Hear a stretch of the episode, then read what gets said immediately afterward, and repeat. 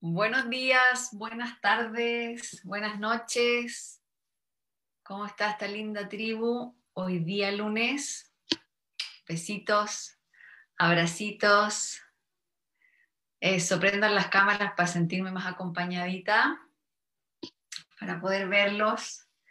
Bueno, hoy día, hoy día estamos con un invitado que yo quiero mucho, un amigo, Esteban Vigorú, por ahí está, ya le vamos a abrir el micrófono para que también él se presente.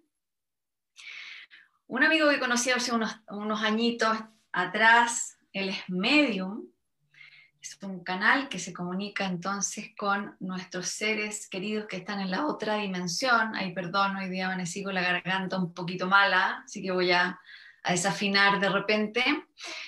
Eh, bueno, es una de sus habilidades, pero hoy día lo invité corriendo toda la agenda que teníamos para este mes. Hicimos ahí unas movidas porque estamos en una emergencia con otra dimensión de Esteban, que él es, eh, participa en una fundación para ayudar a sostener la difícil vida que llevan nuestros migrantes a nuestro país. ¿Ya? Ahí yo le voy a pasar después a, Esteban el micrófono para que nos cuente esa maravillosa labor.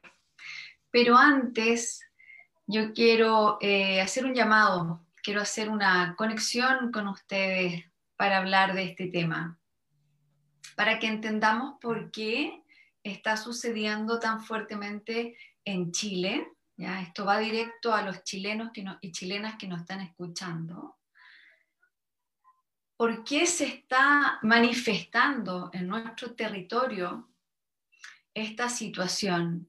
Los quiero invitar a que entendamos esto que está sucediendo desde lo sutil, desde los mundos invisibles, que son los primeros mundos que se manifiesta una energía para que luego ocurra una forma, ¿cierto? Tanto que hablamos aquí de la canalización, del contacto espiritual, qué significa todo esto, cómo puedo acceder, ¿ya? Y hay un concepto, hay una realidad humana que gobierna todas las otras explicaciones que nosotros podamos investigar y estar eternamente buscando la piedra filosofal para poder entender algo que es esencial.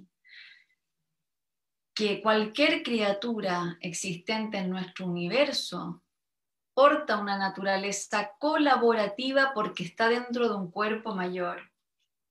Esa es una realidad única que sostiene todas las otras maravillas y que nosotros nos asombramos cuando sincronizamos o conectamos con diferentes voces y nuestro ego, ¿no es cierto?, nos felicita porque hemos conquistado una cosa que no teníamos antes y la atesora, ¿no? Bueno, esa es una parte pequeñita del humano que trata de entender algo que es muy macro.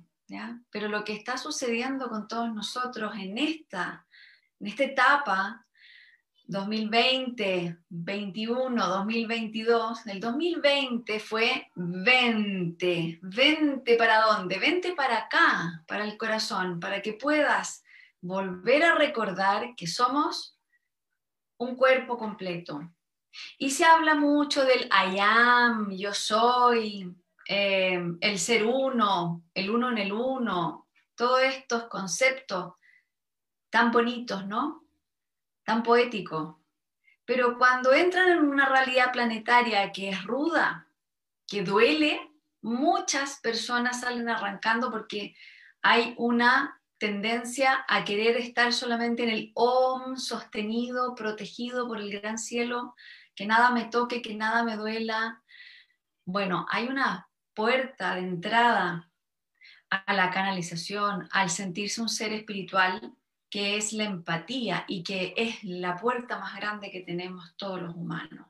Y para poder abrir la empatía, tengo que preparar mi corazón para poder sostener sentimientos profundos que duelan, que desarmen mi ego, que me desarmen mi punto cómodo. Tengo que estar dispuesta, dispuesto a romper esa, eh, ese estado de resguardo ¿ya? Que nosotros le ponemos nombre, muchos nombres, y que siempre lo proyectamos en el otro, ¿no? Decimos, por ejemplo, el fascismo me duele. Sí, pero te aseguro que tienes un pequeño facho, una pequeña facha dentro que no has visto. Y búscala, y búscala, porque el mundo está enfermo de eso. ¿Ya? Entonces, si somos un solo cuerpo, y yo insisto en solo sanar el mío, preocuparme del mío, te aseguro que vas a somatizar en alguna parte porque tu alma no puede encajar en tu vida desde esa individualidad. El alma está en contacto con todas las otras almas, es el cuerpo colectivo. Entonces voy a hacer una analogía con el cuerpo físico. Por ejemplo, que yo tengo un lugar privilegiado y un lugar que me gusta más de mi cuerpo. A mí en realidad me encanta mis manos, así que me las cuido, hago todo tipo de spa, me pinto las uñas y solo me preocupo de las manos. Y resulta que mis pies tienen unos hongos terribles. ¿Qué va a pasar al cuerpo? ¿Qué le va a pasar? Se va a empezar a enfermar. Te va a avisar en otros órganos vitales, en órganos vitales, que algo está mal con tu cuerpo. Cuando entramos a la tierra nosotros en conciencia, cuando abrimos la conciencia, lo primero que hacemos es, me voy a preocupar de mí misma. Sí, perfecto, preocúpense todo lo que puedan de ustedes mismos, pero va a llegar un punto en que van a tener que empezar a abrir el espacio dimensional y preocuparse también del resto, que es lo que nosotros hemos hablado tantas veces en Pulso, se les va a abrir el servicio. ¿Qué significa? Que ya tu dimensión álmica que se ha expandido a tal punto, tu corazón se, se abrió de tal manera que ya no puede vivir cómodamente en este espacio, necesita más redes, más redes de conexión. Y es por eso que corrimos toda la agenda de Pulso. Ay, se me cayó el dodecaedro aquí. Eh, y invitamos a Esteban para que nos cuente y nos hable de una realidad que está sucediendo en nuestras narices, ¿ya? Así que aquí les presento a Esteban Vigorú, mi querido amigo, que ya vamos a hablar de la mediunidad y todo eso en otro capítulo. Hoy día nos vamos a centrar en lo que es la fundación. Micrófono, por favor, para Esteban. ¿Quién le abre ahí el micrófono? Que está sin audio. Ahí. Ahora sí. Hola, querida, ¿cómo estás? Feliz, feliz de tenerte aquí. Bueno, y yo también feliz, gracias por la invitación y saludar a todas las personas que están aquí presentes. Eh, con respecto a lo que tú decías, muy cierto, o sea, nosotros tendemos a vivir como desde la individualidad y, de pronto llega un momento en la vida que uno siente que uno tiene que entregar algo más o ser parte más de un, todo mayor, digamos, aportar de alguna forma.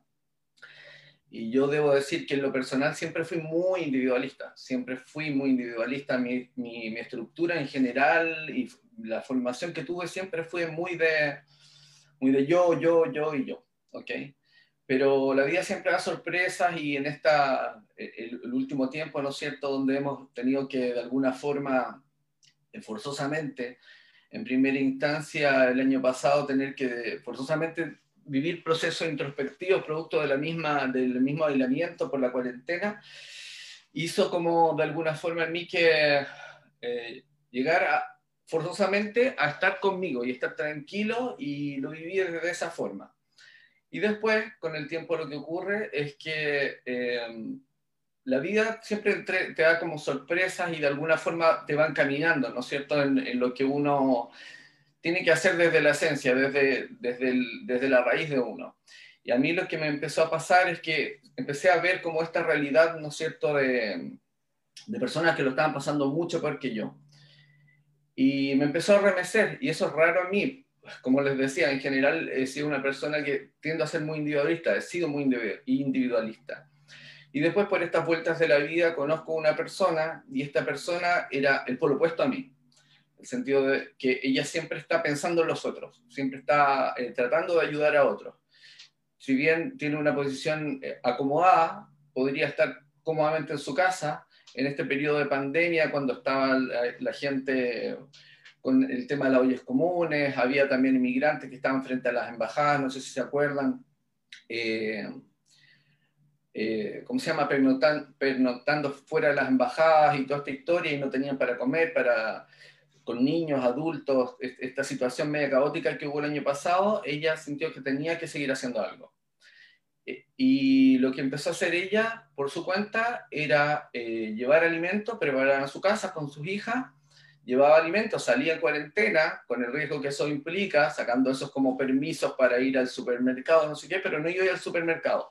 Iba a estos puntos y entregaba alimentos y después empezó a entregar ropa y partió de esa forma. Ella es extranjera, entonces tiene un vínculo, o sea, un círculo de extranjeros que, ¿sabes qué? Me ha pasado una cosa bien interesante en este proceso. Me he dado cuenta que los extranjeros tienden a ser mucho más solidarios que nosotros los chilenos. Con nosotros, con los chilenos y con los otros extranjeros. De hecho, la mayor parte del apoyo que nosotros recibimos es de extranjeros. Y, se preocupan de, ayudarte en la medida de lo que ellos pueden. Quizás no van a acompañarte, pero si pueden entregarte ropa, te la entregan lavada, doblada, ordenada, limpia. Eh, bien, yo estoy bien sorprendido de eso. Y, y, bueno, y así partió ella, después nos conocimos, yo lo, vi, lo veía como un poco a la distancia, encontraba que era, que era bueno lo que hacía, pero no, no, tenía, no sentía como ese llamado interno así como, oye, anda tú también, ¿te fijas? Y de repente sentí como esa necesidad de acompañarla, empezamos a salir juntos, al comienzo era un poco raro para mí la situación, y, partimos de a poco, partimos de a poco haciendo nosotros comida, eh, después se fue sumando más gente, después nos, juntábamos en la casa de una amiga, hacíamos 20 platos, íbamos a distribuir al sector de, de la Plaza Italia, del parque, por ahí, había gente en situación de calle, empezamos a conocer realidades que la verdad la tenemos ahí al, alcance de nuestra vista muchas veces, puede ser incluso cerca de nuestra casa, pero normalmente por la vida que uno tiene pasa largo y no, es como si no existiera esa realidad, uno sabe que existe pero la ignora. Y cuando tú te empiezas a compenetrar con eso, te vas dando cuenta que hay gente de todo tipo y gente súper valiosa que ha terminado en esa situación. Y hay gente que te puede enseñar mucho más que quizás alguien que tiene un estándar de vida o la capacidad de, formación, ya sea intelectual o académica, porque tiene herramientas para hacerlo. Quizás gente no tiene esa herramienta, pero tiene una sabiduría interior impresionante, ¿te fijáis? Entonces yo me siento un bendecido de poder haber eh, abierto este, este, espacio en mi vida que yo nunca sentí que tenía y, y poder en el fondo aprender de ellos y poder ayudar en la medida de lo posible. O sea, Partimos 20, con 20 almuerzos, después se fue sumando gente, se integraron unas personas de Brasil, se integró una persona de Francia y empezamos a armar un equipo de trabajo. Esto ya estamos hablando en este año, ¿ok? Como comienzos de este año. Y, el equipo fue creciendo, creciendo, ahora somos 15 voluntarios y ya pasamos de los iniciales, quizás 18, 20 almuerzos, estamos haciendo más de 100 almuerzos. Antes hacíamos un día a la semana, ahora estamos haciendo dos días, martes y jueves, y aparte de eso, lo que hacemos es conseguir eh, ropa para esta gente, prendas de vestir en general y que nos donan, entonces llevamos ropa, llevamos alimentos.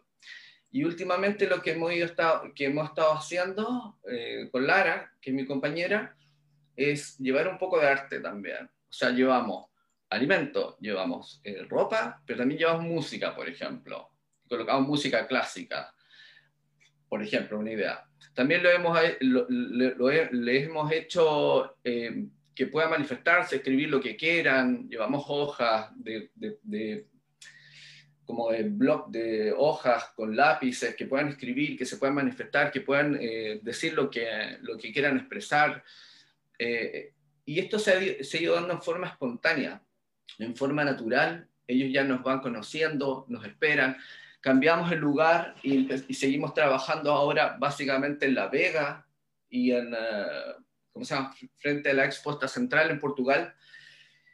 Y la gente ya sabe que estamos en, determinados horarios, tales días, nos esperan, se ordenan, hacen fila, eh, te cuentan sus problemas, a veces solo quieren que lo escuchen, colaboran entre ellos, si bien es cierto, entre ellos también tienen a veces tensiones, pero se genera como una estructura de orden súper buena. Ellos se, encargan de la, de la, basura, que no quede basura. Antes lo hacíamos nosotros, de repente ellos se dieron cuenta que ellos también podían apoyar desde esa perspectiva. otros ayudan con el jugo, porque llevamos agua, llevamos jugo, llevamos café, ¿no es cierto? Siempre es almuerzo, lo que nosotros hacemos es almuerzo. Y se ha dado una dinámica súper bonita. Aparte de eso, hemos conocido realidades de gente que vive de repente en situaciones súper paupérrimas, en, por ejemplo, hay un edificio que está tomado y quemado cerca de la Plaza Italia, allí se armó una microcomunidad, nosotros conocimos esa realidad porque una persona que yo conocía me invitó a este espacio y de repente me veo con esta realidad. Y ahí es más complejo porque en la calle, no sé si ustedes saben, pero en la calle no hay niños en calle en Chile, son adultos, pero en estas pequeñas comunidades que se han ido formando, hay familias, hay niños, hay personas que, están indocumentadas, hay personas que vienen de... Conocí una familia de una mujer con tres hijas que llegó caminando por el desierto, o sea, es un nivel de precariedad impresionante. Y ante eso, eh, nosotros por lo menos no podemos eh, hacer vista gorda, no podemos eh, dejar pasar esas situaciones. Y lo que hacemos es ayudar dentro de la medida de lo posible. Nosotros tratamos de ayudar con, con, las herramientas y con los medios que tenemos, básicamente. Y eso estamos haciendo. Y ahora que nuevamente empieza como este, esta situación de restricción, eh, se nos ha hecho un poco más complicado, porque trabajábamos en una iglesia ortodoxa, pero por razones obvias ya no podemos cocinar ahí, pero ustedes comprenderán que hacer 100 almuerzos en una casa es muy difícil, yo, no, yo, no, yo, yo no, no sé cocinar, yo apoyo en, en entonces, por ejemplo, el sábado pasado solo llevamos sándwich y le explicamos a la gente la, la, situación. Y bueno, estamos viendo cómo solucionar este tema y en estas condiciones. ¿okay? Eh, con las restricciones, pero nosotros eh, hablamos entre nosotros y, y, definimos que el hecho que eh, hayan restricciones por la pandemia no puede ser un impedimento para que nosotros llevemos alimento a alguien que no tiene. Y si nosotros podemos hacerlo, lo vamos a hacer. Sacamos salvoconducto porque tenemos contacto, o sea, tenemos un medio de prensa aparte, que es de nosotros. Entonces, a través de los salvoconductos del medio de prensa, podemos ir, pero en vez de ir los 6, 8, fuimos 2 eh, en esta ocasión a distribuir. Pero lo, lo podemos seguir haciendo. Es un poco como el contexto de lo que ha ido pasado, pasando. Y también se da una situación que es muy, muy interesante, porque, y es muy bonito además, porque en este peregrinar de esta, de esta forma de, de, ayudar y esta fundación que estamos creando, se ha ido sumando gente de distintas culturas, es multicultural, o sea, hay gente de, de Rusia, de Francia, hay chilenos, eh, Brasil, eh, República Checa, y, recientemente tuvimos el apoyo de mujeres de Malasia, de la Embajada de Malasia. La esposa del embajador fue con unas eh, personas que también son diplomáticas de la Embajada de Malasia, y ellos son musulmanes. Y esto fue muy interesante porque nosotros eh, trabajamos en una iglesia ortodoxa que el padre de la iglesia, ¿sí? nosotros ser ortodoxos ni religiosos, de hecho nuestra fundación es laica, eh, nos abrió el espacio. Nosotros hablamos con él y él le encantó la idea, tiene una cocina industrial excelente, nos abrió, nos abrió ese espacio y en un momento teníamos cocinando ortodoxo, laicos, o sea, perdón, ortodoxo, sí, eh, ateos, eh, teníamos también musulmanes y teníamos católicos. Era como una mezcla, y musulmanes con su cabecita tapada y toda la historia, al lado del, del, del, del padre que es ortodoxo, y todos por un bien común, o sea, mucho más allá de las creencias, de las nacionalidades, y eso ha sido súper lindo, súper lindo ese trabajo, muy interesante. Eso es una de, de las razones por la cual yo te quise invitar a Pulso, porque tú representas con tu grupo una apertura del corazón que expulsa de alguna manera todos los credos, la, la toda la contaminación, toda la domesticación falsa que hemos nosotros ido incorporando cuando se trata de una situación límite, ¿no? Y cuando uno se involucra, eh, no para hacerse ni el buenito, porque yo te conozco, Esteban, tú no tienes ningún interés de que te den una medalla ni ganarte un lugar en el cielo, nada de eso. Por eso me llamó mucho la atención cuando me contaste de esto, porque realmente habla de una sinceridad en una conexión con esta parte colaborativa que nosotros tenemos y que está emergiendo en estos tiempos. Entonces, lo que representa esta fundación para mí, desde lo que yo puedo ver y lo que me cuentan todas estas voces, ¿no? Es lo que va a empezar a pasar. Esto de derribar las fronteras, pero no hablan de derribar las fronteras de los países. Eso llegará en algún momento cuando la, humanidad esté muy evolucionada. Estamos derribando las fronteras del corazón de los credos, ahí como tú explicaste en esa cocina. ¿Qué más simbólico que cocinar, que es el alimento, ¿no? Que es dar vida con un, grupo multicultural eh, en una iglesia. Yo encuentro que es para hacer un documental, película, un toque película ahí y, y dar un ejemplo para inspirar a otras personas. Cuéntanos, Esteban, cómo funciona la fundación para poder eh, conectarnos con ustedes? ¿Cómo, ¿Cómo, podemos hacer para ayudarlos? A ver, eh, bueno, nosotros, como les decía, partimos en forma muy orgánica, muy natural, sin ninguna pretensión de nada, la verdad. Eh, solo el objetivo era ayudar a esta gente que estaba en situación muchas veces miserable, ¿no? Si uno puede hacerlo, lo hace. Y así partió y así partimos y por eso partió primero Lara, después yo, y éramos los dos nomás repartiendo cosas, después se fue sumando gente. Y llegó un momento que nos damos cuenta que era, era viable eh, trabajar en forma más organizada y a la vez también poder acceder a una serie de, por ejemplo, de donaciones o postular a proyectos. Eh, al, al, al formalizar la fundación. Entonces estamos en este proceso que, como ustedes todos podrían suponer, es un poco engorroso porque hay trámites y burocracia detrás. Pero ya queda poco. Estimamos que en menos de un mes ya vamos a tener nuestra fundación eh, legalizada. Eh, por ahora, lo que, como hemos ido funcionando, hemos ido funcionando a través de nuestra web, que es eh, cinder.cl, cinderconz.cl. A ver si la nos puede escribir Ahí hay videos, hay información de lo que nosotros hacemos, cómo hemos ido evolucionando, hay algunas noticias, vamos subiendo cosas. También eh, hay un Facebook que abrimos hace poco, la verdad, Instagram hace poco, pero lo, lo, lo, que ocurre en todo esto es que de alguna forma el boca a boca entre la gente que nos conoce en lo personal, a Lara, a mí y a los demás chicos del equipo, eh, ha hecho que estas personas también se despierte como esa ganas de apoyar, ganas de colaborar, como del corazón, ¿te fijáis? Entonces hemos empezado a recibir donaciones de ropa, de cosas, de mm, ropa de cama, un montón de cosas que siempre vamos distribuyendo eh, en función de las necesidades de, los grupos humanos que visitamos. nuestro objetivo también no es solo eh, ir en ayuda a personas en situación de calle, porque eso es lo inmediato y eso estamos porque estamos recién creciendo, tenemos pocos meses, pero nuestro, nuestro sueño es, ir más allá y poder eh, entrar como información.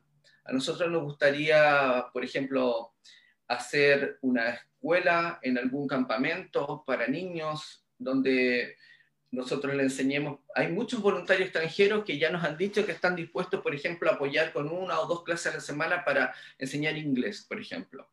Nosotros pensábamos, mira, sería maravilloso hacer una escuela en un campamento donde los niños después del colegio, o sea, esto después que salgamos de la pandemia va a tener que ser obviamente, puedan asistir a clases de inglés intensivo tres veces a la semana. Tú tomas un niño de cuatro o cinco años y tú le enseñas inglés tres, tres veces a la semana intensivamente, ese niño en un par de años es bilingüe. Y le diste una herramienta para el resto de su vida, ¿te fijáis? O sea, nuestro objetivo a largo plazo es ese, es como entregar herramientas para, la gente, para que la gente pueda salir de la situación de pobreza, de alguna forma. Y tenemos, entre comillas, los recursos humanos, la gente interesada que podría apoyarnos en eso.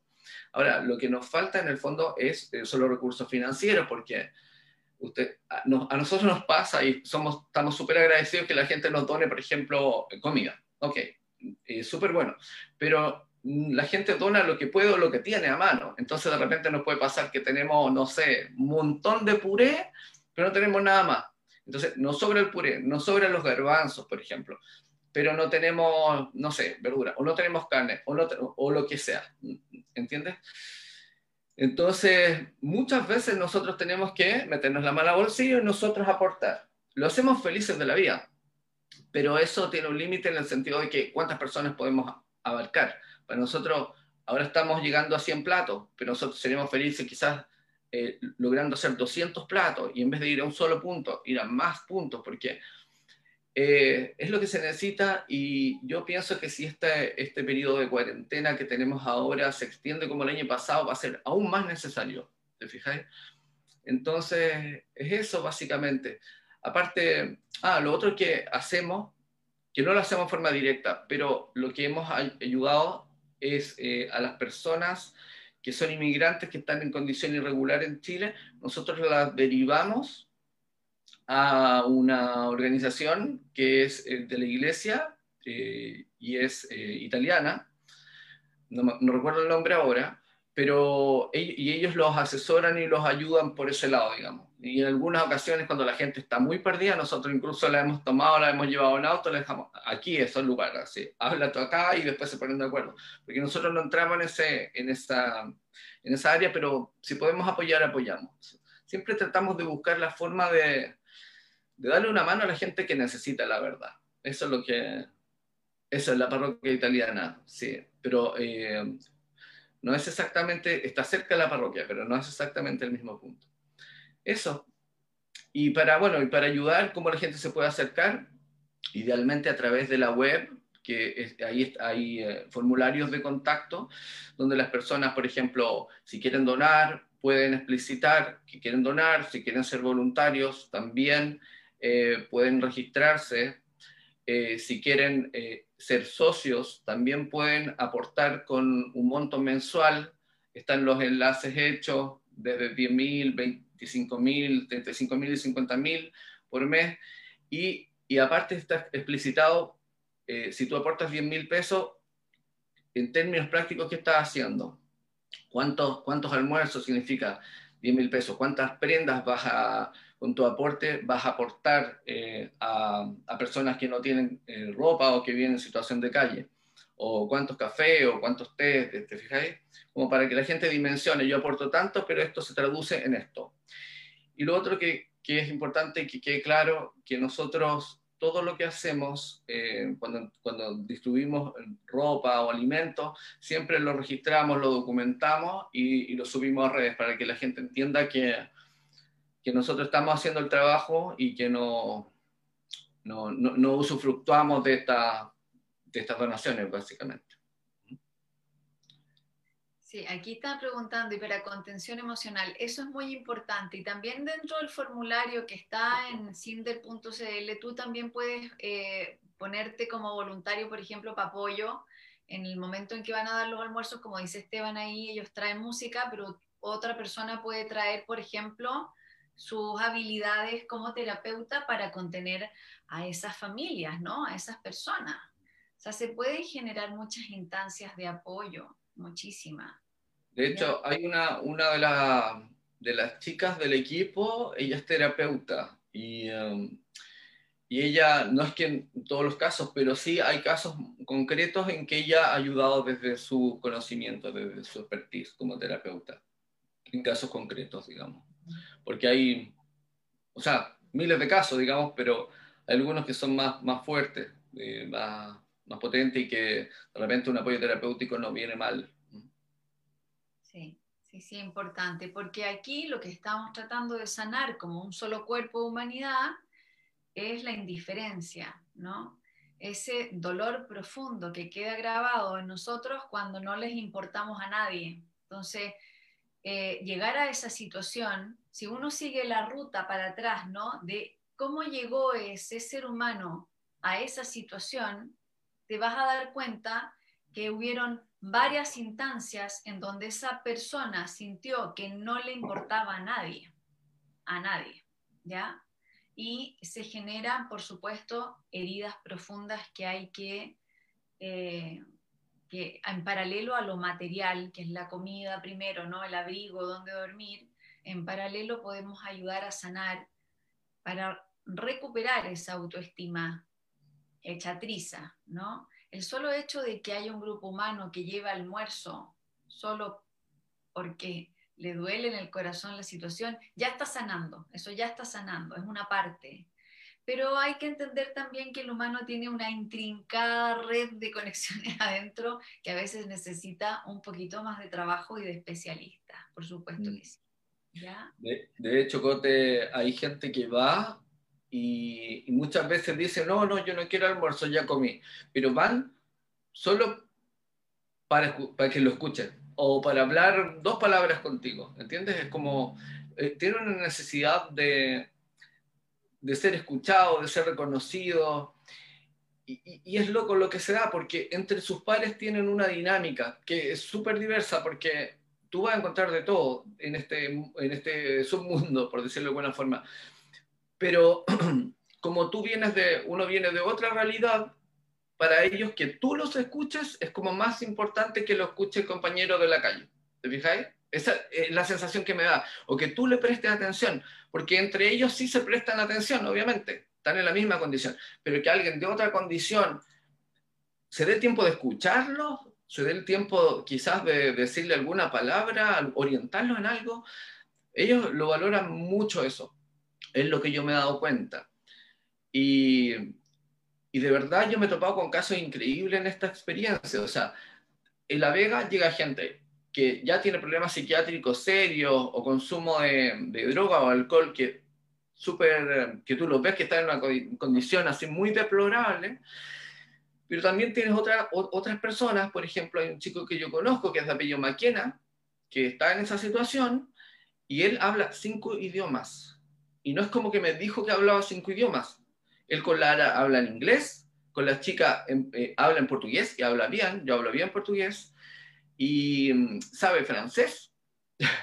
y el tipo vive en la calle, ¿te fijas eh, ah, y, y tenía vínculos con la masonería y yo pensé que no, que no era real, pero yo hablando con él me di cuenta que efectivamente sí tuvo vínculos con la masonería y él me decía que su familia tenía vínculos con la masonería, efectivamente, eh, por, por, ciertos códigos ¿no? que tiene la masonería, me di cuenta que realmente él tenía vínculos con la masonería y era parte de una logia.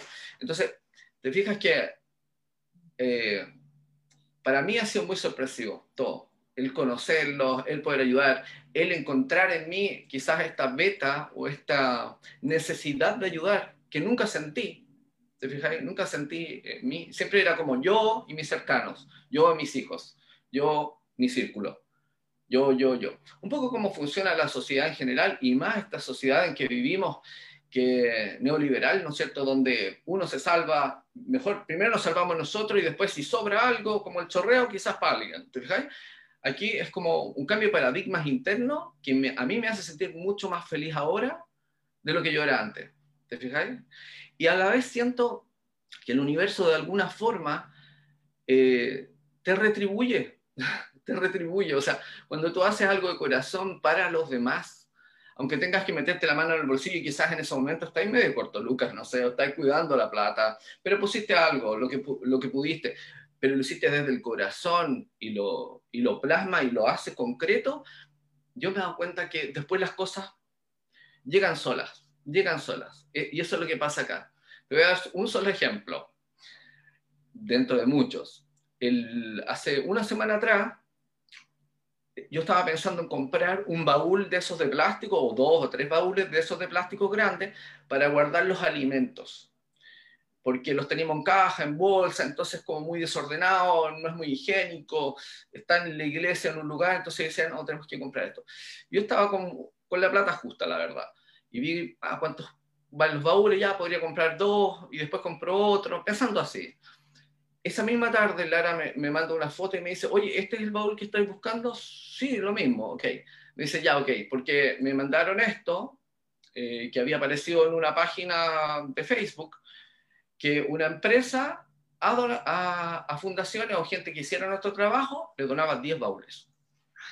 aquí, aquí afuera tenemos los 10 baúles nuevos, nuevos, que fuimos a buscar la misma tarde. Dígame que eso no es mágico. Y como eso, empiezan a ocurrir cosas, porque creo que cuando uno hace las cosas de corazón y está encomunado por el bien común, el universo de alguna forma te va destrabando las cosas para que tú, lo que tú, tú vayas a hacer fluya bien. Eso es lo que yo creo y es lo que siento que pasa. Eso tiene un fundamento científico, lo voy a explicar ahora, ¿ya? Tiene que ver con la capacidad electromagnética del humano. La electricidad es la capacidad de proyección, que es nuestra parte del lado derecho del cuerpo, administrado por el lado izquierdo del cerebro, y el magnetismo es nuestra capacidad femenina, ¿no es cierto?, administrada por el lado derecho del cerebro, Y que se reparte en el cuerpo en su funcionamiento. La proyección, la electricidad, emana desde nuestra mente a través de la pineal y el magnetismo eh, atrae en el corazón. Entonces, lo que pasó ahí con Esteban y con Lara, ya voy a poner este ejemplo femenino-masculino, es que Esteban desde su masculinidad, desde su electricidad, proyectó la idea.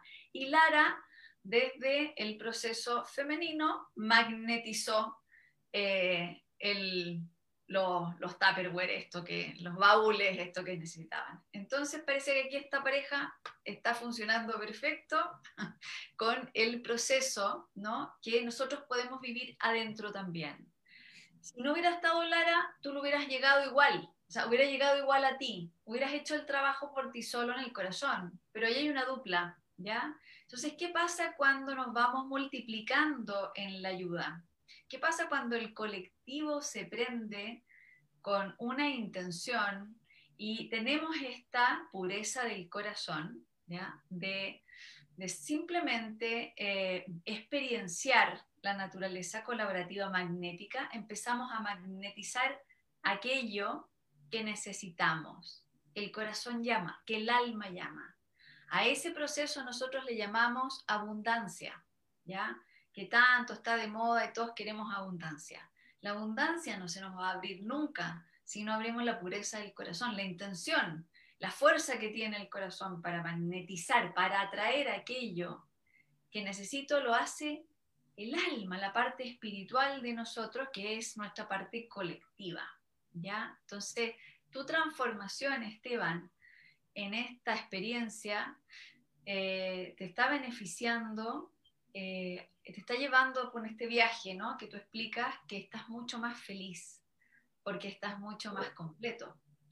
Y eso es la invitación, ¿ya? Esa es la invitación que tenemos a través de esta fundación y las otras que vayan surgiendo. ¿Por qué?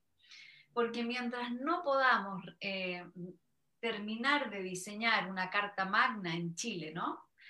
Que realmente contemple y abrace este aspecto nuevo del humano. En realidad nuevo entre comillas porque está renaciendo en el humano, porque antes fuimos así, se nos perdió y ahora venimos de vuelta. Mientras estemos en este tramo, que no va a suceder hasta el 2025, así que paciencia, vamos a tener que, lo digo astrológicamente, ¿ya? vamos a tener que ayudarnos como podamos para poder representar la dignidad humana. ¿Ya? Porque si no, y aquí viene la parte morbosa y amenazante del sistema, porque si no vamos a somatizar, porque ya nacimos en esa energía. Es como si hubiera brotado un algo y tuviera un techo y la planta se empieza a deformar si no busca la salida para poder ser representada. Cuando hablamos de que tenemos muchas enfermedades gástricas, ¿cierto? Que se habla de esto, y le echamos, la, bueno, y tenemos eh, desequilibrios en nuestros alimentos, por ejemplo, los monocultivos, etc. En el cuerpo sutil de todas esas enfermedades y desequilibrio, lo que está hablando allá arriba es que tenemos un desequilibrio en el egoísmo y hay una parte del planeta que se muere de hambre y otros que están obesos. Y hay un porcentaje importante que se vota de alimento, un 17% a nivel mundial, mientras hay un porcentaje importante de personas que se mueren de hambre. Cuando eso sucede en un cuerpo llamado Tierra, con todas sus criaturitas, empieza a somatizar. ¿Y qué tenemos? Cáncer al colon, em, gastritis, úlcera, obesidad, etc. Un montón de desequilibrios que tienen que ver solamente con ese aspecto está desequilibrado. ¿Por qué? por el egoísmo. ¿De dónde viene el egoísmo? Del miedo, de la desconfianza de que el universo no me va a dar a mí lo que yo necesito, así que no doy nada porque no creo en nada de que el universo me pueda a mí dar lo que yo necesito, ¿cierto? Entonces, ¿para dónde nos lleva el trabajo de amanecer con la nueva humanidad, con la dignidad, a representar la, abundancia? Y para eso me tengo que abrir y confiar. Así que es un acto de fe, y la fe es humana, Made Tierra, ¿ya? No existe en otra parte de la galaxia, existe aquí nomás, porque todavía no tenemos todos los sentidos psíquicos abiertos como para poder comunicarnos directo con los mundos invisibles o con estos mundos sutiles que son los que realmente plasman la realidad a la cual nosotros estamos conectados. Busquen instancias, eh, sigan el ejemplo de Esteban, busquen la forma de que la plantita del corazón que ya nació siga su ruta para que no somaticemos dolores tan potentes como, eh, como saber que cuando tú te estás comiendo tu almuerzo hay alguien que se está muriendo de hambre al lado. ¿No les duele? A mí me duele. Entonces, cuando Esteban llegó con su fundación, ¿ya? y yo la vi, eh, dije, gracias, gracias para sanar una parte mía que me duele todos los días cuando como y no sabía por qué me dolía.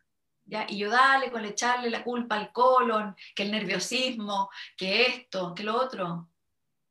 Voy a, eh, no, yo sé que el Esteban me considera absolutamente volada, y que soy muy volada, muy, muy quijote para mis cosas, pero yo tengo que contarles que cuando puse, me registré en, en la plataforma, en cinder.cl, y puse mis luquitas mensuales para que eh, ellos pudieran alimentarse, ese día comí en paz y ya no tengo colon irritable. O sea, es un ejemplo. Yo sé que soy un poco rarita.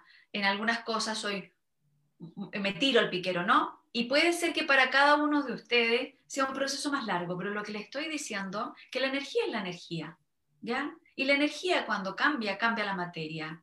Es así, es científico. Entonces, es una posibilidad que tenemos hoy día en nuestro país. Y aquí voy a lo local, ¿ya? Yo sé que hay un montón de personas viéndonos en otras partes del mundo, pero voy a hablar de Chile. ¿Por qué Chile? Cuando yo tenía más o menos unos 18 años, creo, no, más, mucho más vieja, bueno, no me acuerdo, em, eh, conocí a un, a un, señor que vino de India, ¿ya? y que era uno de estos gurus, Ramajana, no me acuerdo, un guru, un, un, un swami, un swami.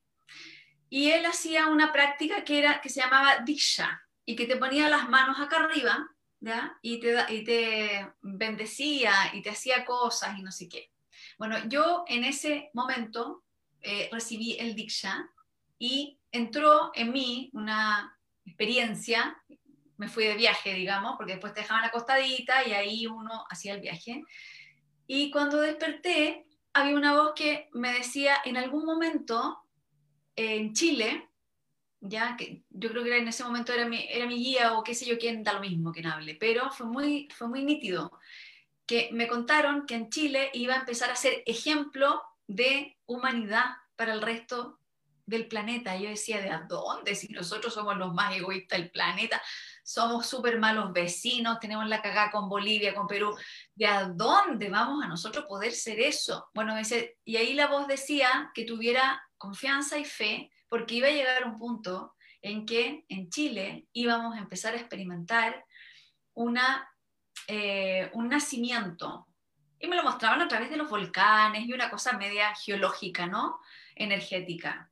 Bueno, es todo Latinoamérica la que está resurgiendo y que hay cosas muy interesantes que vamos a empezar a experimentar, más allá de que, que esto se pruebe o no se pruebe por la ciencia, que nuestro territorio, América, es uno de los territorios más antiguos ocupados por la humanidad.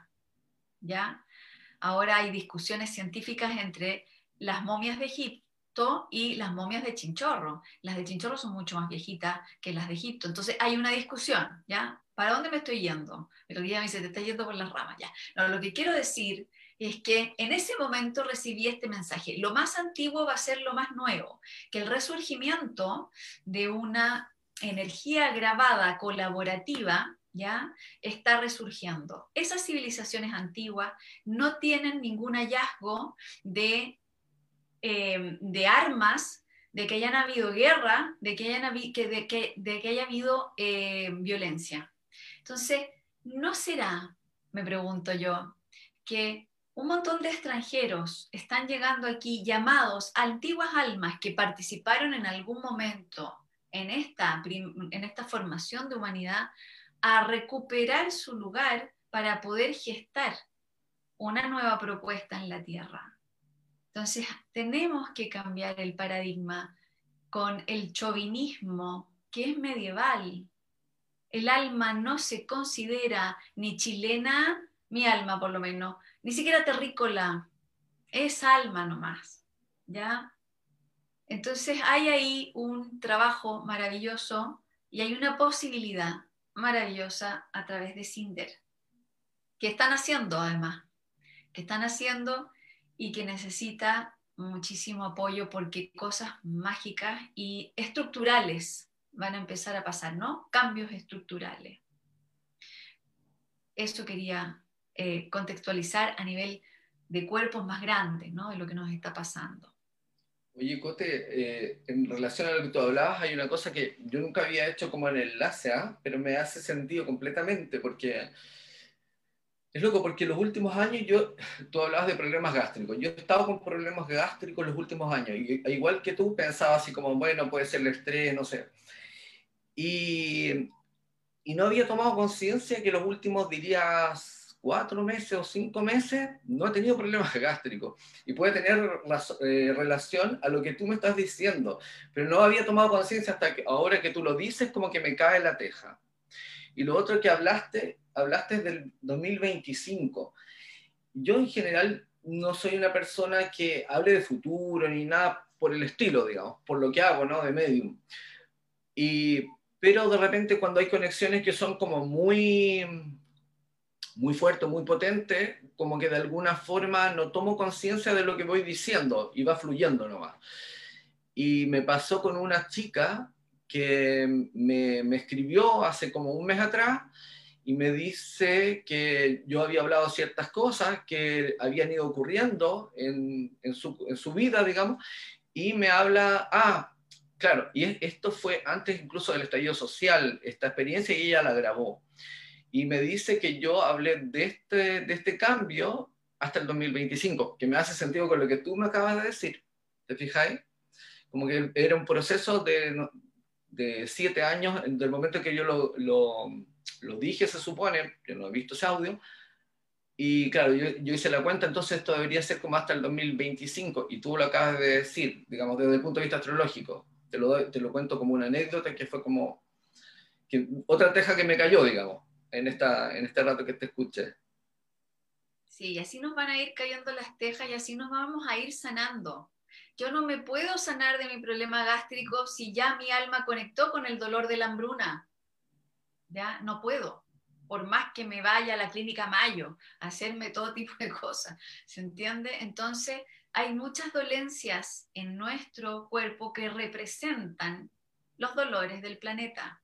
Si yo, siempre pongo el mismo ejemplo, pero si yo me ganara el Kino, ¿ya? Y me ganara muchísimos millones y dijera, ya, la hice, me voy a ir a la punta del cerro a meditar como a mí me gusta y hacer todo mi asra maíz solita y voy a invitar solo a mis amiguis y nada más, voy a estar meditando y me va a doler el mundo igual porque estamos conectados 100%.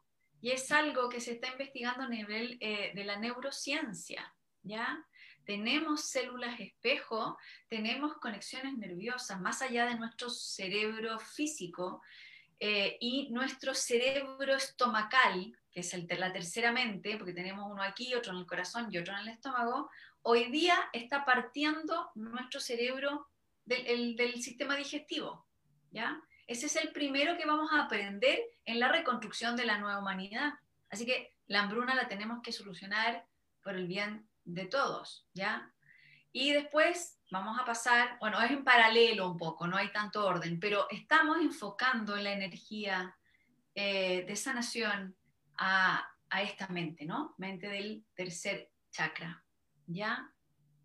Bueno, eso, eh, qué lindo que hayamos podido compartir conexiones, ¿viste? Eh, porque Esteban es muy pragmático y me gusta mucho que así lo sea, porque así entonces yo puedo confirmar cosas que realmente están siendo guiadas, ¿no? Que están siendo eh, canalizadas a través de todos nosotros para poder experimentar esto que tanto hablamos de la energía crística. Y no me parece nada de extraño para nada el símbolo de las iglesias que están en reparación también. ¿Ya? Entonces, maravilloso. Una pregunta práctica, súper práctica, Esteban. ¿Ya tienen un nuevo lugar para cocinar o, vamos, o van a tener que eh, hacer almuerzo frío? Mira, la verdad, no tenemos un lugar en estos momentos. Estamos tratando de conseguir porque ya el martes de mañana, digamos.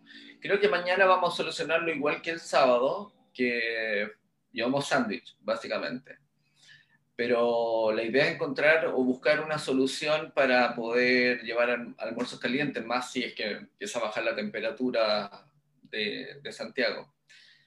Pero por ahora no. Y está un poco difícil, la verdad, porque, porque la verdad ocupábamos dos espacios. Uno que era una capilla católica, o sea, un colegio de una capilla católica, y el sábado usábamos la de la iglesia ortodoxa pero por la situación están cerradas las dos, entonces no podemos cocinar ya ahí. Pero bueno, vamos a ver qué podemos hacer, estamos buscando una solución, pero ya va, la vamos a tener, seguro. Ok, entonces yo te propongo, Esteban, que hagamos una conexión, una meditación, para que ese lugar aparezca, ¿ya? No, no lo vamos a visualizar físicamente así eh, no piensen en direcciones, lo que quiero decir es que echemos a andar nuestra electricidad, nuestro campo electromagnético y llamemos la posibilidad de ese lugar, porque eh, sí, viene el invierno y se necesita comida caliente, ¿ya? Y se necesita un lugar donde puedan comer, no sentados en la calle, ¿se entiende? Entonces, es, una, es un ejercicio que nosotros siempre hacemos en pulso, eh, de conectarnos por un propósito. Por lo general pedimos propósitos súper amplios, pero ahora nos vamos a concentrar ya en esa posibilidad cuántica de manifestar una realidad que todos tenemos para que encontremos un lugar, para que se abran muchos lugares quizás, ¿ya? Eh, y podamos entonces estar en, un invierno eh, digno para todos. ¿Ya? ¿Te parece, Esteban? Perfecto. Vamos entonces a guiar una meditación y ¿quieres decir algo más? Perdona. ¿Quieres algo que, que contarnos más antes de hacer la meditación? A ver, yo lo único que, o sea, y repito, quiero decirle a la gente que que para mí fue un descubrimiento y de alguna forma cambió la forma de sentir la vida, el de pronto abrirte como a colaborar, pero no desde la teoría, sino que desde el trabajo práctico, a solucionar conflictos de personas que están en condición miserable, la verdad, ¿ok? De miseria, de no tener nada, de estar en completo abandono, de no ser... Es, como si fueran de, de alguna forma como la, la escoria de la sociedad, que la gente no los mira, no los ve, no les habla. Muchas veces eh, son molestos para la gente. Es muy loco porque nosotros, por ejemplo, hacemos actividades no solo con, con la gente de la calle, sino también hicimos alguna actividad para inmigrantes el Día de, de la Mujer, el 8 de marzo, con mujeres inmigrantes, hacemos otras cosas. Y, y cuando publicamos en redes sociales, las actividades que no tienen que ver con la gente de la calle, siempre hay una visión como positiva, siempre hay una, eh, comentarios positivos. En cambio, cuando nosotros hacemos cosas con la gente de la calle, eh, los comentarios muchas veces tienden a ser muy negativos y despectivos. Y aquí está el concepto de que ellos están en esa condición porque o son flojos, o porque son alcohólicos, o porque ellos quieren, ¿entiendes? Y yo pienso que puede haber eso, pero la verdad creo que, y yo antes pensaba también eso, pero llegó un momento en que yo ya no, no estoy en condición de juzgar la realidad de otro, porque es su propio proceso de vida, es lo que tiene que aprender, crecer. Yo no sé quién era él antes, yo no sé quién va a ser en el futuro, yo solo veo la realidad en el presente. Y yo no soy nadie para juzgar a nadie. Por lo tanto, si yo en esa realidad presente puedo ayudarlo para que él esté, no sé si mejor, pero darle un poco más de dignidad a su vida, yo lo voy a hacer sin cuestionármelo. Yo antes me lo cuestionaba, con mucha gente se lo cuestiona. Y creo que no deberíamos dejar de jugar y más actuar. Eso. Exacto, porque esa persona es parte de ti, porque es parte de tu propio cuerpo más grande nomás. No hay ninguna separación entre nosotros. Entonces, si esa persona está así, algo tuviste que ver también. Algo tuviste que ver y algo puedes hacer. ¿Ya? Entonces, eh, ah, Esteban, tenemos las imágenes que eh, mostremos, si quieres tú, el video que nos mandaste de la eh, de, de Cinder ¿Tú lo tienes ahí? ¿Tú lo puedes mostrar? La Caro Cortés, que te la presento, que es mi asistente preciosa, que está ahí, ella nos Hola, compartir la pantalla y poner las fotos y los videos. ¿Para qué? ¿Para qué? Para que ustedes conozcan ¿no? los rostros que están ahí, las personas y puedan llevarlas al corazón. Ahí nos va a compartir la Caro. Bueno, ahí lo que pueden ver ellas son las chicas de Malasia. El señor que está al lado es católico, muy católico, es, eh, él trabaja en una parroquia y tiene un cargo dentro de la parroquia, y los chicos que están acá son ortodoxos. El chico es el hijo del padre de la iglesia, el que está con, con mascarilla al primer plano. Ajá. Hay ves tres religiones juntas. Ahí, bueno, el mismo equipo es en la cocina de la iglesia ortodoxa. La persona del centro es Lara, la que está con, con pañuelo azul. Mi compañera rusa, y bueno, y las chicas de Malasia, estamos en el equipo, ahí estoy yo también. Y la de, pañuelo eh, amarillo y la del costado son brasileros. Que eso es cocinando ahí la, iglesia ortodoxa. Ahí ya es repartiendo en la, en la vega. Si ustedes se fijan, eh, se forma una fila de gente que nos están esperando y, eh, y ahí puedes ver eh, cómo la gente se ordena y espera su, su, alimento. Ahí está Lara y está Gerardo, que también es, nos apoya bastante, el señor. Bueno, Lara cocinando, eso es donde cocinábamos antes, que era en, en la parroquia, o sea, perdón, sí, en una, en una escuela de una parroquia es bien simple, un poco precario en relación a la iglesia ortodoxa, pero bueno, el objetivo se cumplía. Ahí estábamos haciendo garbanzos, si se fijan. Ah, bueno, las chicas de Malasia, la iglesia ortodoxa. Lo que ven atrás es un, tambor con jugo, llevamos jugo también. El que se ve blanco atrás. Un bidón gigante. Ah, este es eh, Daily, es una niña que, que conocimos, vivía en una casa abandonada. Y tiene audio eso. ¿Puedes colocar el audio?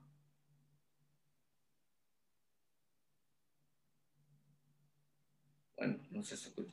Bueno, la cosa es que Bailey em, estaba de cumpleaños y no.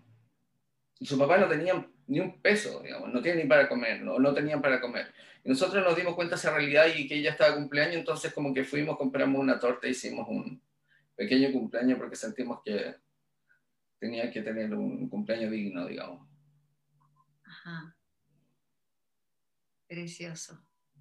Y ahí estábamos repartiendo, esto fue el sábado pasado, solo fuimos tres, eh, Lara, la hija, que es Lilith, la niña que está ahí, y bueno, y yo.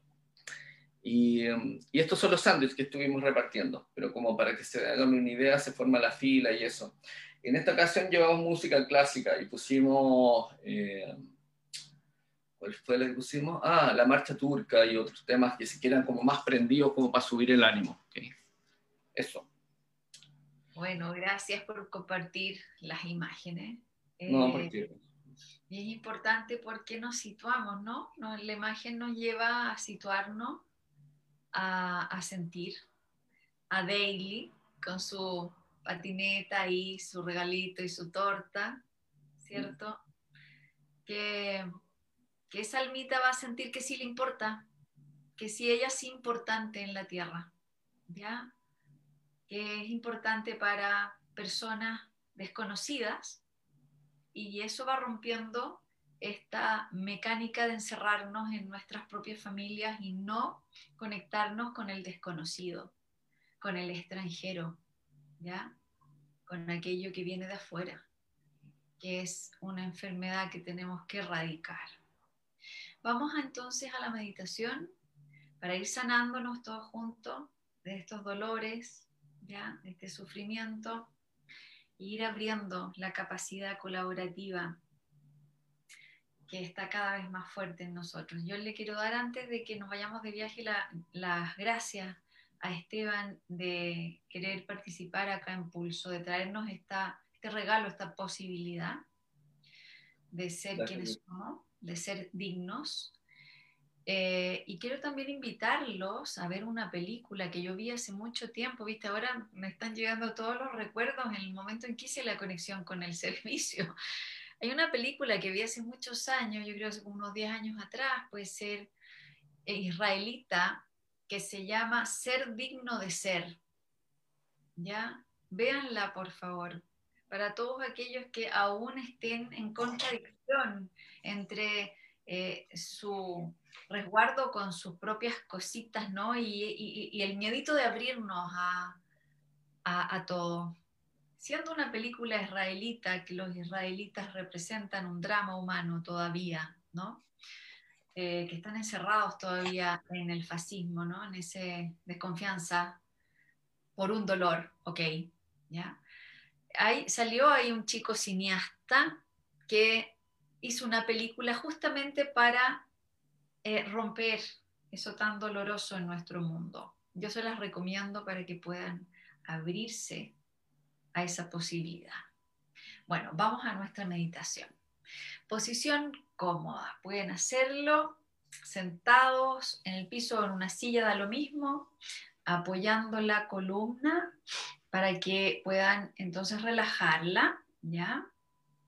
Los que tengan entrenada la columna, bueno, pueden hacerlo sin soporte. Vamos entonces a eh, conectar nuestro cuerpo físico, que es nuestro vehículo que nos va a llevar a este viaje de conexión. Así que vamos a tomar atención con lo que está sucediendo en la parte posterior primero del cuerpo. Sientan entonces la posición de la cabeza y traten de estirar la cervical, llevando el mentón un poquito hacia el pecho para que la distancia entre la cabeza y los hombros aumente unos centímetros, unos milímetros ahí, y hay espacio en la cervical. Y vamos entonces a tomar conciencia de la zona de la cintura y llevamos un poco la pelvis hacia adelante para suavizar la zona lumbar. Incluso me la puedo tocar atrás para chequear de que eso esté en línea recta con el resto de la espalda.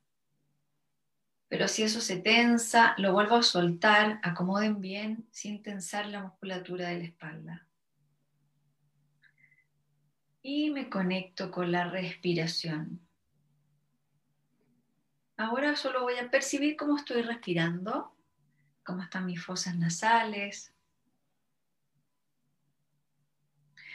Percibo entonces si entra más aire por alguna de las fosas nasales o están las dos iguales, no importa, no lo cambio, solo tomo atención de cómo estoy respirando.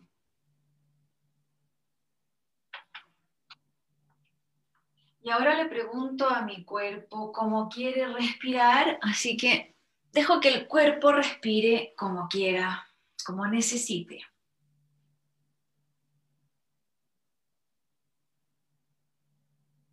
Hago unas tres respiraciones y se las entrego a la conciencia del cuerpo.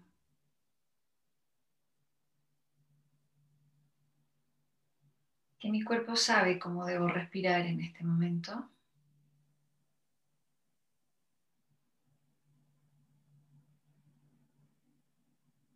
Y disfruto esta respiración.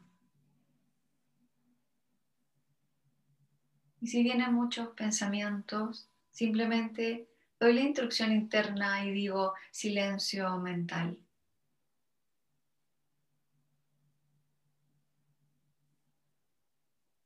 Y sigo respirando.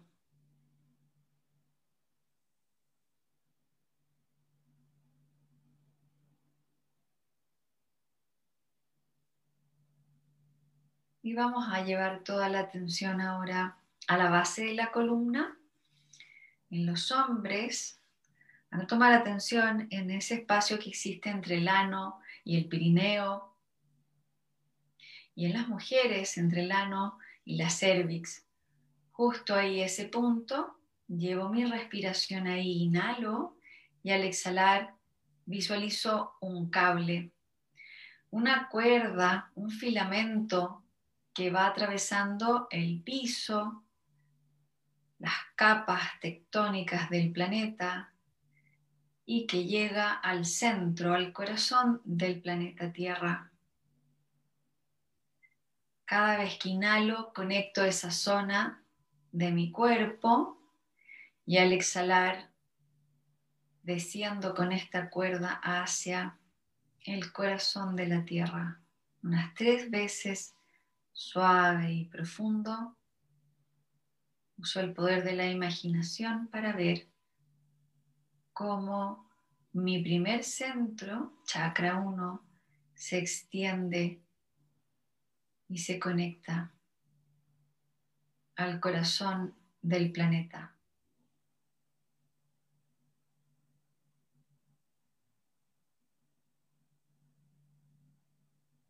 Ahora voy a llevar la atención al centro de mi cabeza, de mi cerebro, a la pineal, justo entre mis, la línea que dibujan mis orejas, mi entrecejo y mi nuca, justo en el centro. Voy a inhalar ahí y al exhalar visualizo una hebra, una cuerda que traspasa mi cráneo y viaja hasta conectarse al corazón del sol, de nuestro sol, de nuestro sistema solar. Tres veces suave y profundo. Visualizo esa conexión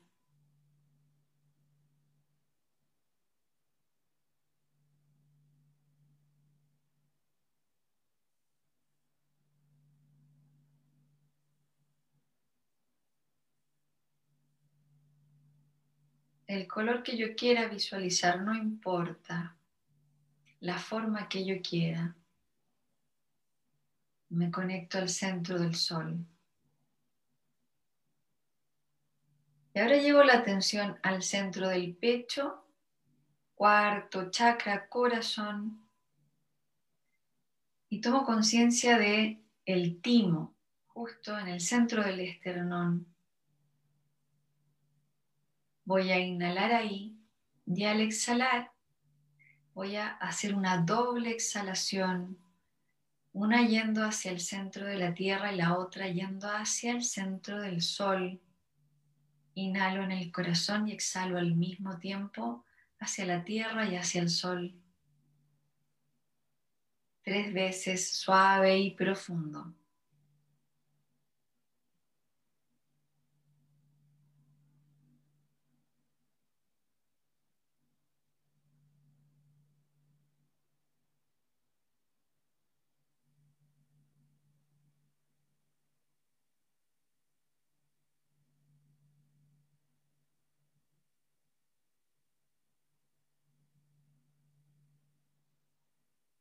Suelto el mentón, suelto la lengua y dejo que esta conexión atraviese todo mi cuerpo.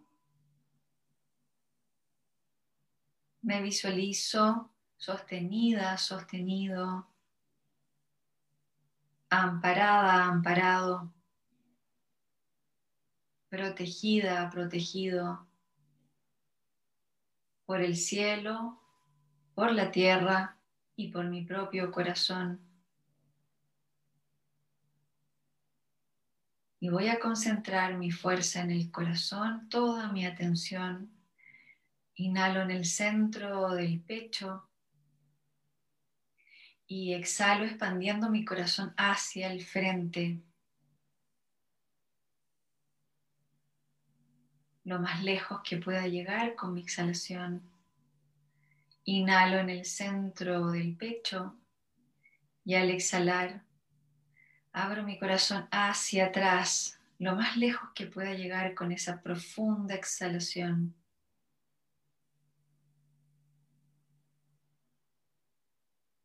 Inhalo en el centro del pecho y exhalo hacia el lado izquierdo, lejos, largo, abro hacia el lado izquierdo.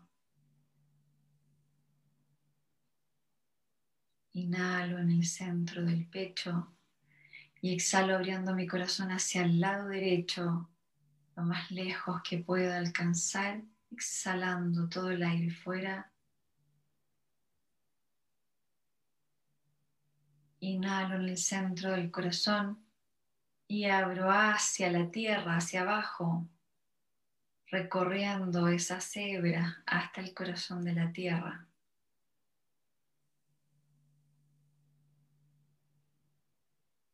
Y por último, inhalo en el centro del pecho y exhalo abriendo hacia el cielo, hacia llegar al corazón del sol.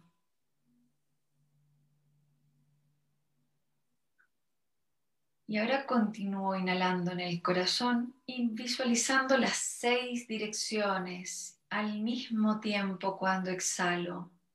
Inhalo y al exhalar expando el corazón hacia adelante, hacia atrás, hacia ambos lados, hacia arriba y hacia abajo, tres veces cada uno a su ritmo suave y profundo.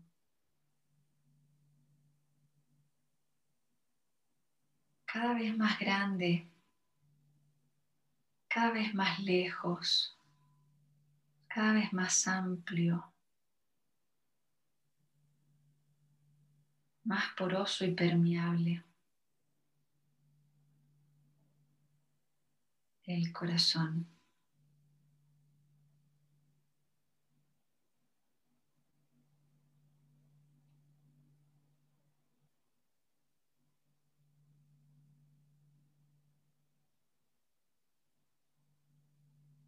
Ahora voy a visualizar en mi mente aquello que deseo, esta petición colectiva de que aparezca un lugar, un buen lugar para alimentar a los más necesitados, un lugar calientito, digno, una posibilidad que le pido al universo. Lo pongo como imagen en mi mente y lo respiro en mi corazón. Inhalo desde mi corazón, exhalo hacia el universo, pidiendo que esto vuelva a mí, que vuelva a nosotros de una forma concreta, en el aquí y el ahora. cada uno visualice, escoja una imagen, una situación, una posibilidad. La imagino en mi mente, la exhalo desde mi corazón y la vuelvo a inhalar hacia mi corazón.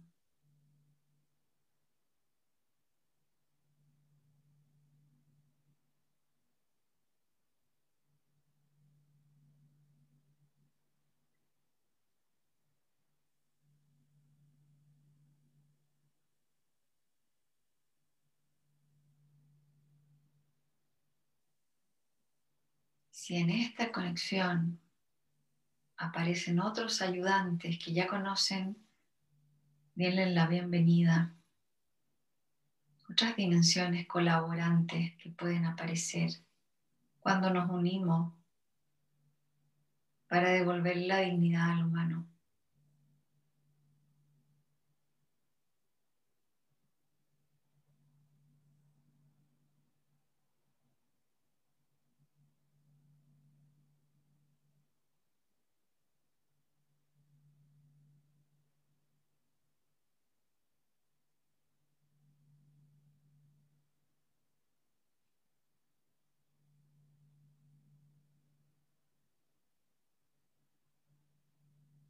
Y nos vamos a visualizar juntos en un espacio etérico, como si estuviéramos en un gran círculo, todos los presentes, todos los que estamos invocando esto, nos vamos a imaginar que estamos tomados de la mano en una gran eh, ronda, así tal cual como están sentados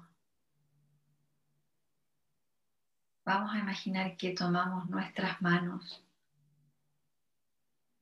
y que empezamos a conectar nuestras mentes con esta imagen, con esta petición y conectamos nuestros corazones para magnetizar aquello que estamos visualizando. Vamos a coordinar nuestra respiración Inhalamos juntos, tomando conciencia de lo que estamos pidiendo. Y exhalamos juntos, generando una gran red, señalizando, avisando aquello que requerimos.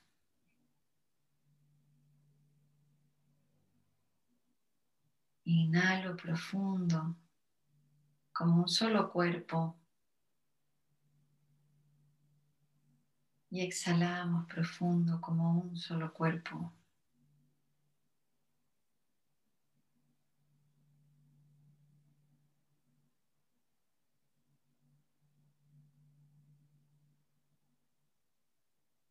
Y el corazón siempre puede más.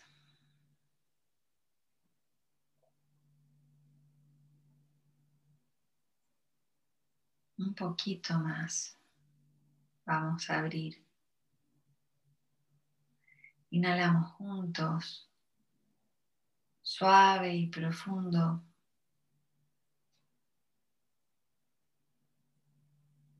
Y exhalamos juntos, suave y profundo, llamando.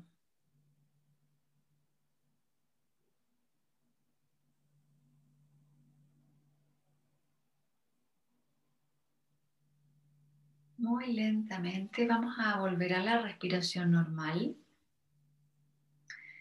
dejando que el cuerpo respire como quiera. Y vamos a juntar nuestras palmas, nuestro lado femenino y nuestro lado masculino. Y la vamos a llevar al centro del pecho y vamos a inclinar nuestra mente agradeciendo esta posibilidad de unión. Inclinamos suavemente la cabeza y decimos cada uno como quiera, con las palabras que quiera, agradecer este momento.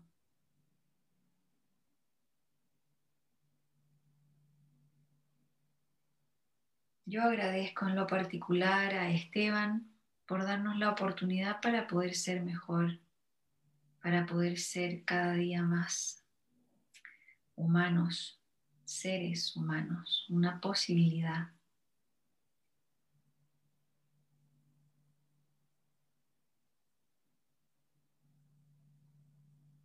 Y agradezco a todos los visibles y los invisibles que colaboran,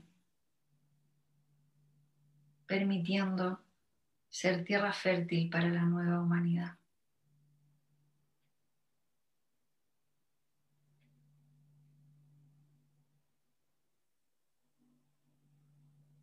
Inhalamos y llevamos la cabeza arriba, las palmas las dejamos suavemente sobre las piernas. Vamos a abrir de a poquitito los ojos, suavemente. Y muevan un poquito el cuerpo porque hicimos una conexión colectiva, así que podemos hacer una pequeña torsión. Va a crujir un poquito la espalda. Pueden mover los brazos, lo que quieran hacer. Y ya nos estamos despidiendo.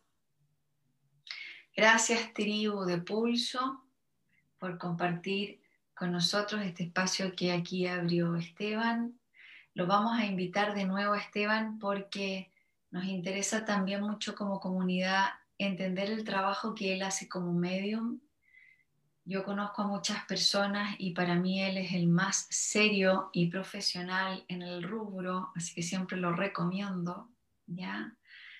Así que te vamos a tener en otra oportunidad para que hablemos de esa maravillosa herramienta que hace que se caigan los velos dolorosos de separación entre la vida y la muerte y que nos va potenciando en nuestro sistema de comunicación con nuestros seres queridos.